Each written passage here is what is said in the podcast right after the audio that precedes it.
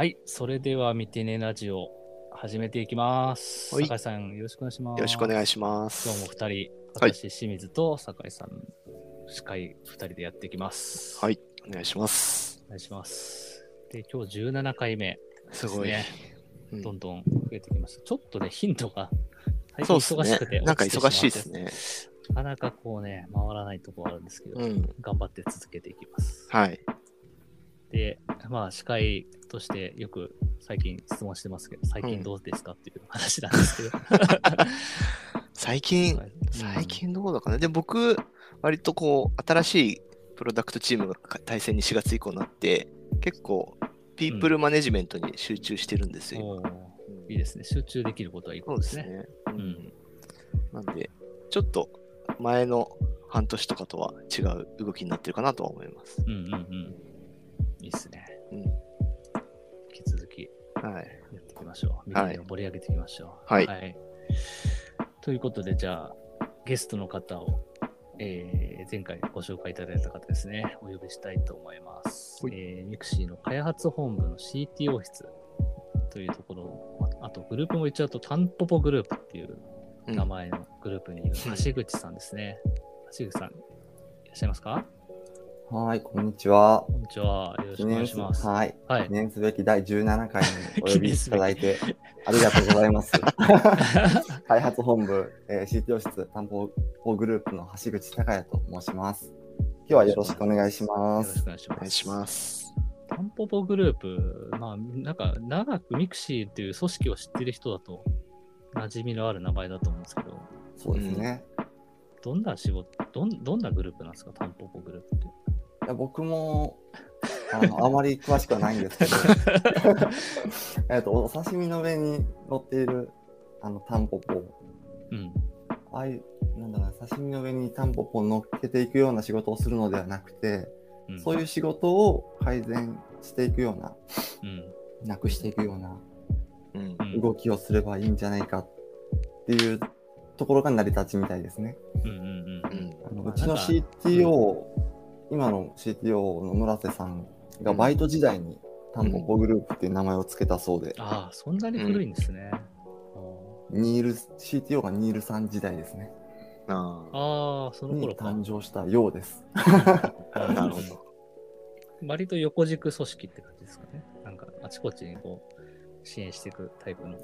注力事業にずかずか入っていって自分事としてプロダクトを良くしていくう。うんん動きを皆さんしていると思っています。うん。うん。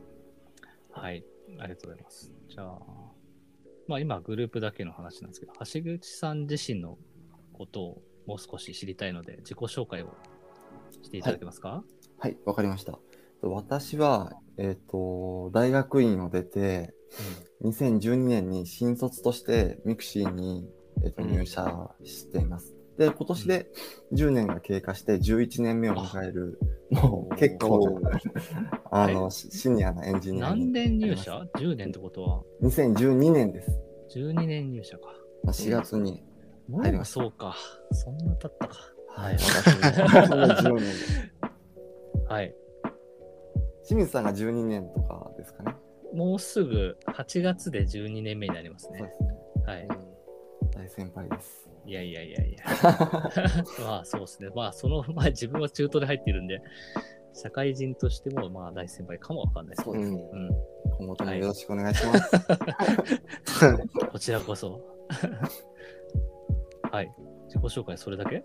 えーっと、で、でもともと大学院で検索の、えっと、研究をしていて、うーん。えっと、まあ、ミクシーに入って、え SNS ミクシーの検索を良くしたいとうん思って入ってきました。うん。なるほど。はい。検索、当時自分が関わってた時はソラーとか使ってました。あ、そうですね。そういう、その辺の技術ってことですか？そうですね。えっと僕が入った当時はままだあのハイパーイーストレイヤー、平林さんが作ったありましたハイね。パーイーストレイヤーがあって、あれをメンテできる人は誰もいないっていうところで、あれをあのアパッチソーラー、オープンソースな、うんうん。えっとうん。誰でもまあある程度メンテできるような形に置き換えていくっていうところ。うん。と、あのやっぱミクシー SNS、ソーシャルネットワーキングサービスなんで、やっぱそのリアルの知り合いを SNS 上でもつながれるようなうん。うんあの仕組みとして検索があったと思うんですけど、うんうん。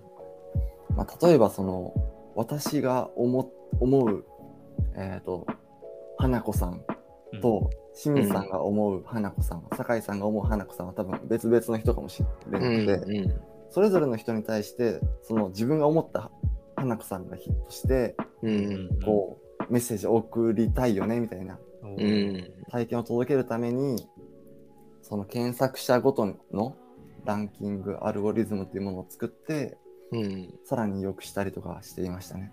へえああ、なるほどね。単純に文字の一致だけじゃなくてってことですよね。そうですね。うん。パーソナライズっていうところ。面白いですね。まあ、出身地域とかあの設定できたので、うんそういうところをヒントにへえ面白い。うん。やっておりました。まあ、それからは、えっと、新規事業いろいろやって、うんえっと、現在は、ティップスターという、えっと、スポーツベッティングのうんプロダクトに関わっています。うんうんうん。なるほど。はい。ざっくりこう今に至るまでの話をしていただきましたが、はい。も橋口さんという人を知る上で、あの普段のちょっとしたプライベートのことも知りたいんですけど、どんなプライベートですか？プライベート。まあ簡単な、なんか例えば趣味とか。趣味とか。うん。そうですね、趣味、えっ、と、まあ、車が好きだったり、キャンプが好きだったり、釣りが好きだったり、アウトドア派ですよね。そうですね、うん言うとインドアなんですけど、漫画、アニメ、ゲーム大好きなんですけど。アウトドアするときはしますね。うん。うんまあ、キャンプとか最近は、ちょっとあの、赤ちゃんが、えっ、と、次女が生まれて、最近は行けてないんですけど、うん生まれるまでは、まあ、月2回ぐらいの頻度で行ってましたね。うんおーいいですね。月2回。結構行きますね、月2回。行きます行きます。やっぱ、えまあ、そのシーズンインが涼しくなった秋頃からうん暑くなる今ぐらいの時期まで、うんうんうんで、うちはよく行ってますね。え夏は行かないですね、完全に。夏は虫とうん。暑さがやっぱどうしまあそうどうしようもないので、クーラー持っていけないんですよね。クーラーを持ってくる。まあいや一応なんかその高所とか、そのあ、そうですね。涼しいところは一応あるじゃないですか。ありますそういう。とこは行かないんですね。そうですね。それよりも家で快適に過ごす方をやっぱ取っちゃう。あ とやっぱ夏は人が多くてですね、それわかるわ。うん。冬の方がやっぱキャンプハードルとしては高いじゃないですか。寒いので。そううんですね。うんなので人は減るので、まだそっちの方が快適に。え冬は冬で、そう、去年自分、ちょっと忘れましたけど、この間12月ぐらいにキャンプしたことがあって、あ、そうだ、クリスマスの時に行ったな。おお、クリキャンしたんですね。そう。めっちゃ寒かったですけど。え ストーブとか、ストーブなしで行きましたね。それ結構ハードですね。そう。えでまあ、でもあで、電源あるとこだったりしたので、大丈夫ですね。そのカーペットとか。カーペット、壁、うん、うんうん電気毛布はいあったはりとかして。うん。い。わかります。でも夏より冬ですね。冬いいですね。空気が乾燥していて、景色もいいですし、そうそうそうそう。富士山も綺麗に見えるし、確かに。癒されますよね。うん。じゃあ、はいそうですね、キャンプと、まあ、車も好き。まあなんか、橋口さんのツイッター見てるといつもこう車の話ができたりとか。そうですね。僕、車赤で分けてないので、車赤はい はい。いや、いいなと思って見てますよ。テクノロジーな人たちと車な人たちうん。車がやっ、ぱ多いですね。車どの、どの辺が好きなんですか？車の。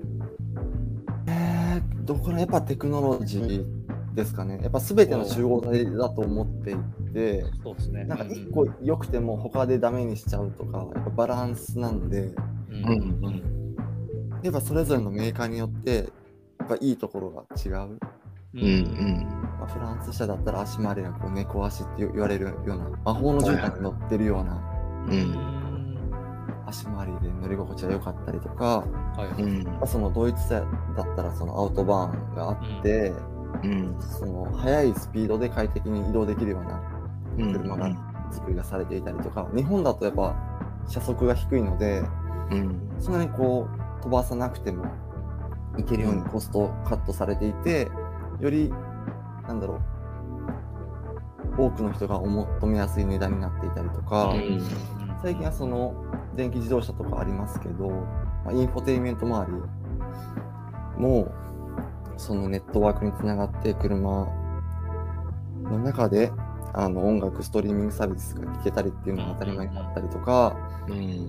そのアナログメーターじゃなくなってデジタル液晶になって、もうナビとか見なくても視線移動しなくても前だけ向いてればうん。運転してその目的地までの情報が入ってくるとか、でまあ、Google さんも参入していてそのテレビ業界あの Android TV とかで、うん。アンドロイドベースでテレビを作るぞみたいな流れが昔あったと思うんですけどうん。今はその Android オートモーティブ OS というものがありまして Android オートではなくて Android を使って車自身を作っていくみたいなうん。方向性が出ていてもう本当に大きな走るスマホみたいなうん。走るコンピューターみたいなすごいな。ところになってきていてやっぱ面白いですね。どんちょっと古臭いような古臭いというかこうなんだろうな。うーん。アナログな世界だったので一気にこうデジタル、まあ、DX じゃないですけど、うん変わった目の当たりにしていてそこが面白いポイントですね。えまあ自動運転技術もしっかりそうっすよね。カメラを使って、テスラさんはかんあの自動運転いけるって言ってる一方で、やっぱミリ波レーダーと、えっと、リーダー、えっと、レーザースキャンして空間把握しなきゃいけないとか、高精度地図があればいけるんだって言ってたりとか、いろんなこう可能性を今、いろんな人たちが模索しているので、うん。それを見てるだけでも、観察してるだけでも面白かったり、ううん。ん確かに。あと電気自動車。昔はこうニカド電池がこう充電池でしたけど、はい ニッケル水素になってうん。あのリチウムイオンになってうん。であの全固体電池セラミック電池がの研究が今進んでいてより安全で小型で集積さ化されて、まあ、ちっちゃいサイズで多くの電気を入れれる、一気に取り出せたりとかするようなもうハードの進化が止まらないなっていうのが見ていて全部うん。なるほど。感じれるんですね。時代が見えるって感じですかね。うん面白い、面白い視点ですよね。なんか、割と、今まで出会った私の車好きの人って、こう、見た目だったり、あの、うん。まあ、そういうスポーツカータイプの、あの、はい。スピードが出出るとか、うん、こういうエンジンが好きとか、うん。そういう話はよく聞くんですけど、そこまでの、こう、なんか、あすごい新しいテクノロジーに注目してるっていうのは、なんか新しいなと思いましたね。うん、そうですね。やっぱ改良余地がめちゃくちゃ素人目線でも見えるので、うん、うん、うん。進化していってる感がすごい、すごいすごく面白いね。なるほどね。やばいな。うちの車は全く置いてかれてるから。な。いや、もう買ったのが10年ぐらい前なんで、もう。いや素晴らしいです。長く乗ると。そう、いや、なんかね、そうなんですよね。そこまでのハイテクを現状必要と自分はしてなくて、はい。スマホを、こう、何？ナビの位置にこうスマホを置いて、はい、うんあの、大体こう、満足しちゃうみたいなね。うん。ビルトインだったら、それはそれでいろいろ楽しいこともあるんだろうなと思うけど、うん、なるほどですね。いや、これでも車の話だけで盛り上がりそうなんですけど、そね。ればっかしてると、そうですね。普通に30分経っちゃうんで。そうですね。ちょっとじゃあ次の話行きましょうか。はい。にえっ、と、入社した経緯みたいなのもちょっと聞いてみたいなと思ってて。うん、さっきの、まあ、軽く話したんですけど、まあ、けんもともと研究がうん。検索したいと思っていたんですけど大学院進学の時に、そのガチのウェブ検索エンジンの方に行くのか、うん。あえっと、自然言語処理の方のもうちょっと細かいところに行くのかに悩んで、まあえっと、自然言語処理の方に行ったんですけど、うん。その、まあ、い進学したのは徳島大学なんですけど、そこの、えっと、教授が、うん。日本で一番使われてる検索エンジンって何か知ってるお聞かれて、うん。Google か Yahoo じゃないのっていうふうに当時思ったんですけど、はい、はい。違うよ、かな漢字変換なんだよって言われて、その、日本語入力して、自分が変換したい、その、漢字とかうん。言葉に、まあ、日々変換してるじゃないですか。うんうんうんそれも小さな検索で、うんそれがないと、ウェブ検索はできないんだよ。それで言うと、かな漢字変換の方が日本で使われてるって言えるよね、みたいな。なるほど。うんウェブ検索は1秒とか、え1秒以内に検索結果を返せればいいかもしれないけど、うんか。な漢字変換は、日々新しい信号、あの、うんうん。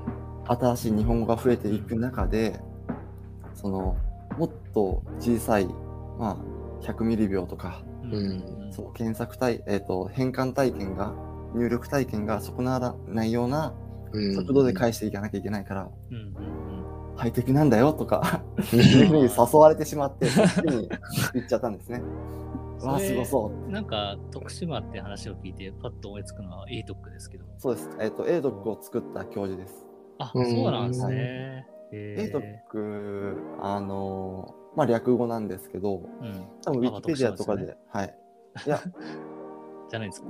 じゃないんですよ、本当は。本当の元祖は、えっと、青江先生っていう人が作ったので、青江徳島の A 特区なんですよ。ええそうえーなんですけど、まあだだんだんだんだんこう変化していって、ジャストシステム的にはその、阿波徳島でもなくて、その、それっぽい略語えーを後付けしています。なるほど。え本当はそうなんだよっていうことを 言われましたね。すごい。なるほど、なるほど。で、はいえっと、その検索エンジン、検索の部分に関わるか、ーその当時ってまだ今みたいに YouTube とかとかなくて、流行ってなくて、向こう道もそんなに、うんで、えっと、TikTok とか当然なかったんですけど、うん。ちょうど地デジ化されたようなタイミングで、うん。かつその動画メディアが流行ってくる、映像メディアがうん。お主体としたサービスが流行ってくるんじゃないかっていう感じだったんですね。要はテレビがちょっと下火になっていくんじゃないかっていうふうに見えてた時代で、自分がこれまでやってきた検索を生かしてうんし仕事するのか、うんその、今もう YouTube めちゃくちゃ流行ってると思うんですけど、うん。そういった動画コンテンツの会社に行って、こう、これから盛り上がってくるところをやるのかって悩んで、うんうん。悩んでっていうか動画の方やりたくて、うん。ドワンゴさんに めちゃくちゃ頑張ってエントリーシート書いて、行ったんですけど、エントリーシートで落ちまして。う。そうなんだ。へえ。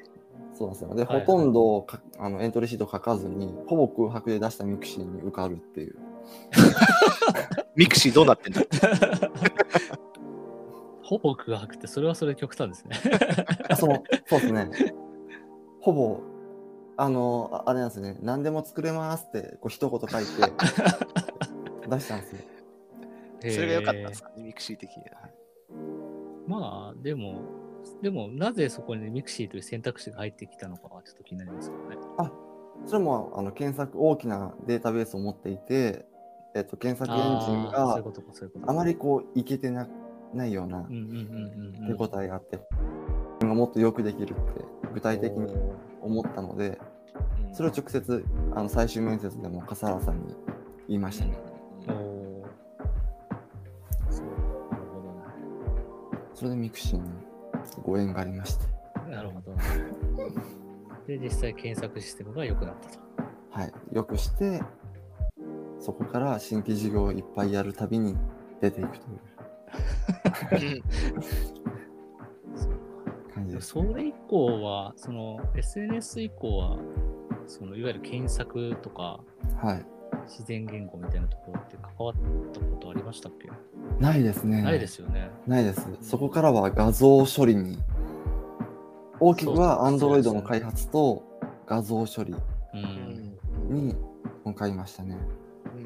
そこでのなんか自分のこう、なんていうの？まあ、すごい一番得意としてきたことじゃなくなることへの、なんていうのかな、考えの変化みたいなのがあったんですか？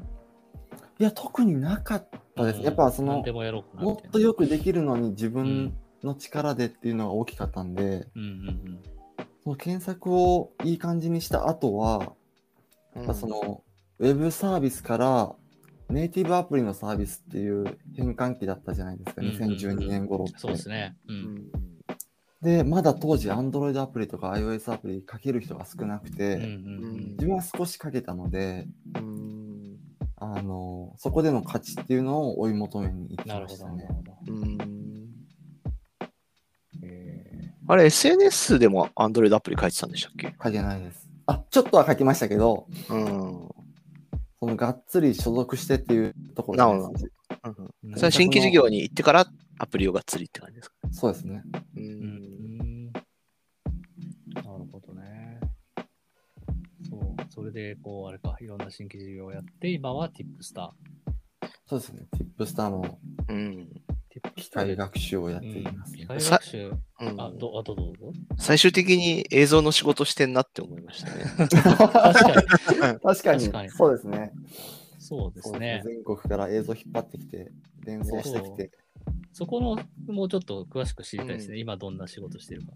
ね今のお仕事は、えっと、所属、えっと、いるチーム自体は、えっと、Tipstar で配信しているうん競輪の映像だったり、オートレースの映像だったりを、各その競輪場から引っ張ってきて、えっと、うちの Tipstar というアプリケーション上で、えっと、編集テロップとかを付加して流す、リアルタイム、ライブで流していく。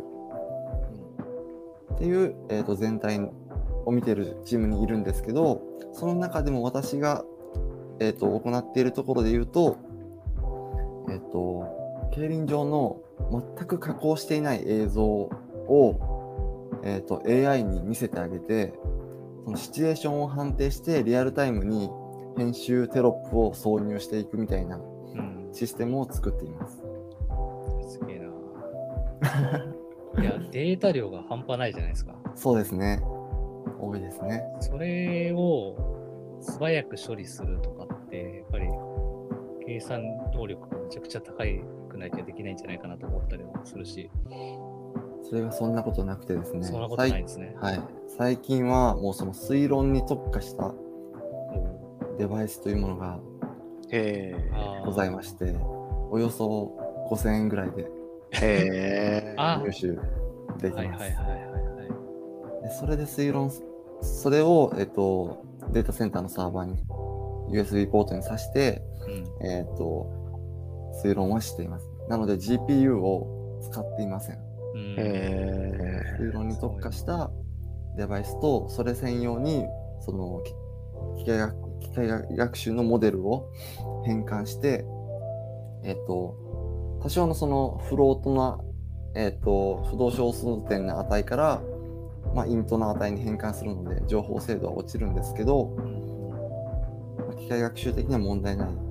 精度に収まるように調整して、その分計算が早く、えっと、ハードウェアアクセラレーションが効くような形になっていて、うん。まあ、1ミリセックから5ミリセックの間で画像1枚を処理していける。うんうんうんので 200fps とかうん出ます。そのなんか映像を、まあ1フレームなんなんか、例えば 30fps とか、はい。そういう動画があったときに、一枚一枚それは切り出して推論してるんですか？それともえっと動画としてなんか推論できるんですか？いや、1枚1枚切り出しています。あ。はい、で画像として見ていますね。ただそのシなんかうんうんシチュエーションを判定するにあたっては、うん 30fps とかは必要なくて、うんえーまあ、10fps 程度うんさばければ問題ない。へえ。面白いですね。え全然わかんないで、聞く、聞き方があってるかわかんないですけど、ライブ配信されてはい。るわけですよね、その映像が。で、はいそれな、無編集のものがあって、はい。それユユーザーにもライブ配信してるわけですよね。そうです、そうです。で、それって、途中で AI のその編集とかが挟まって、はい。まあ、いろんなテロップが挟まったりとか、はいまあ、何らか編集された上で、えーユーザーの手元に届くと思うんですけど、はい。そこのなんかち遅延ってどのぐらいあるもんなんですか？遅延は、えっと、ユーザーに届くまでは、えっと、お二方はご存知だと思うんですけど、HLS に変換しているので、そこの遅延だけですね。あそうそうなんですね。実際その映像、無編集の映像に対して何かをこう、へあの文字を入れたりとか、そういうものをした上で、そのエンコードって必要じゃないですか。はい。それってなんかどどういうも形でややってるんですか？どういう形っていうのは、えっと、別の映像と作り上げないといけないんじゃないかって話そうそう。そうそう。あ、もともと素材を用意してあって、うんそれを上に乗っけていくイメージ。もうそれ全部リアルタイムでもうフレームが書き出されていくってことはいですね。へえーまあでもなんか放送局とかそんなことやってそうですよね。そうです確かにへーテレビ業界とかが使ってるような機材をサーバーに置いていて、うんうんうんそれを使って、えっと素材を置いておいて、映像とテロップを合成してうん配信するみたいな感じです。うんへあ ATEM とかって言われるような、ーうん。ブラックマジック社のうんうん機器を使っています。ブラックマジックって久々に聞いた。うん。僕も昔映像の仕事してたから、その名前よく聞きました。そうですよね。うんその SDI とかそういう。そういう、そういうやつです、ね。はいはい DeckLink のうん。同軸映像をロジック映像。見ながらって感じです。えー、面白そ面白いしめっちゃこう低レイヤーな感じですよ低レイヤーですう。ね。うん 僕はそこまでの低レイヤーを扱ってはいないんですけど、うんうんうんうんやっぱ映像のその SDI 映像でもやっぱフレームっていう概念があるので、うんそこをかぶせるテロップとのシンクロさせる処理とかうん書いてくれてる人がいるんですけどめちゃくちゃ低レイヤーなうん。うん。うん計算演算していて CPU 詰まってないかとか命令ちゃんと動いてるかっていう。凄まじい。うんめちゃくちゃ勉強になるなっていうところを見せられています。もうでも、ある程度その仕事としては、なんていうの、一定の成果がもう出て落ち着いてはいるんですか、この、そうですね、えっと、今ちょうどオートレースうん、の AI 化がある程度済んだところで、うんすべての映像、レース映像が AI によって編集されている状態が作れたのが4月とか5月とかうん今月うんの話ですね。すごいな。まだまだでもこう、今後はこうしたいとか、そういう話も、まあ、具体的に言わなくてもいいんですけど、課題とか残ってたりするんですかね？課題課か。題に対しうん。ては、いや、AI が編集するっていう行為自体に対しては課題はもうほとんど潰し終えていおーて素晴、らしい。えその、もともと、その、ウェブブラウザで映像編集して配信できるシステムを作っていたんですけど、ーうん。それって最初は人間がこう編集するようなうんうん。作りをしていたんですけど、今は AI が編集する前提で、人間が監視、え、え、AI が見捨てないかなっていう、監視するような UI にここ、このすごいな2年で変化しましたね。へ人間前提なシステムから AI 前提なウェブシステムになりましたこねれ。はすごいですね。AI がなんかの雇用をなくすみたいな話ありましたけど。すままさにそういう感じですよ。そうです人いらないねじ。ゃんっていう。うんすごいな。やっぱ年間、まあ、そのオートレース含めたら3万レースとかある中で、うん。ほぼ、まあ、レースってお同じなんですよね。入場してきて、うんうんスタートして何周かしてゴールしてうんリプレイ映像出てみたいな、うんうんうん。大体同じような構成なんで、うん定型化されてる。うん。はい。それを毎回やっぱ人の手でタイミングよくボタンを押すっていうのは、うん。うんそうっすよね。確かに確まかあちょっと同じことの繰り返しになっちゃうのかな。に。うん。確かに。タンポポだ。そうなんですよね。それを、つながった。それを、まあ、自動化してなくすなるほどね。すごいな。ていうお仕事を最近してましたね。これなんか結構応用できそうな技術な気がしますよね。あちいろんなところで。うんそうですよね。うん。集会があるようなとか、ううんうんん。ほぼ毎日やってるようなうんうんうん。ところとかだと、面白いな。やっぱり野球のホームランの検出とかしたいですね。あああ、スポーツ系はでも結構ありそうですよね。サッカーとかでも、ありますね。昔、そう、なんだっけ。サッカーのダイジェスト動画を作るみたいな技術をはいはいはい。あの勉強したことがあって、どこが盛り上がってるかとか、そのゴールシーンとかをはいはいはいはい自動的に検出するとかね。あ。うんうんうん。多分今でも使われてるとは思うんですけど、あちこちで。うん。ああいうのも面白いですよね。面白いですね。うん。でも人がね、いちいちその、何？全部見て編集するって結構大変だと思うし、うん。それ自動化できたらめっちゃ楽だなっていう。やっぱライブなんで失敗できないんで、ああ、ずっとこう神経研ぎ澄まして見てなきゃいけないっていうのがうん大変そうですね、現場うんは。うんうん。特にオートレースの思想とか、いつ始まるかちょっとわかんないですね。この20分の間のどっかで入場してきますみたいな。うんうん 20分間ずっと見てないといけないんでそっか、そっか。トイレ行けないです。目が乾いちゃう。なるほどね。いや、面白い話いっぱい聞いたけど、うん結構いい時間になってしまったので、もっとね、詳しい技術の話とかね、興味あったんですけど、ちょっとね、時間があるので、うんこのくらいにしたいなと思います。はい。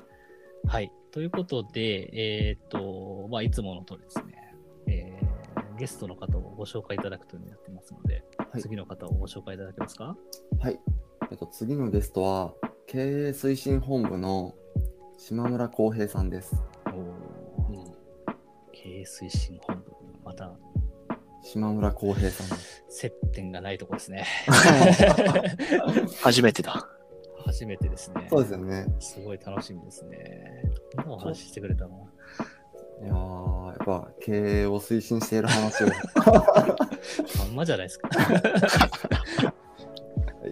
うんなるほどまあでも、はい。まあそうですね、うん言えないことも多いかもしれないですけど、面白い話もいっぱいしてくれると思そいうまし、ですすよね、きっとね。うんはい。はい。ありがとうございます。楽しみにしてく楽しみにしてます。はいはい。はい。じゃあ、ということで、今日は17回目の、えー、見てねラジオ以上で締めていきたいと思います。えー、改めまして今日ゲストの橋口さん、いろんなお話をしていただいてありがとうございました。はい。はい。ありがとうございました。仕事の場では引き続きよろしくお願いします。ということろでしくお願いします。はいキャンプもまたお願いします。そうですね。行きたいですね。はい。じゃあ、以上で終わります。はい。はいありがとうございました。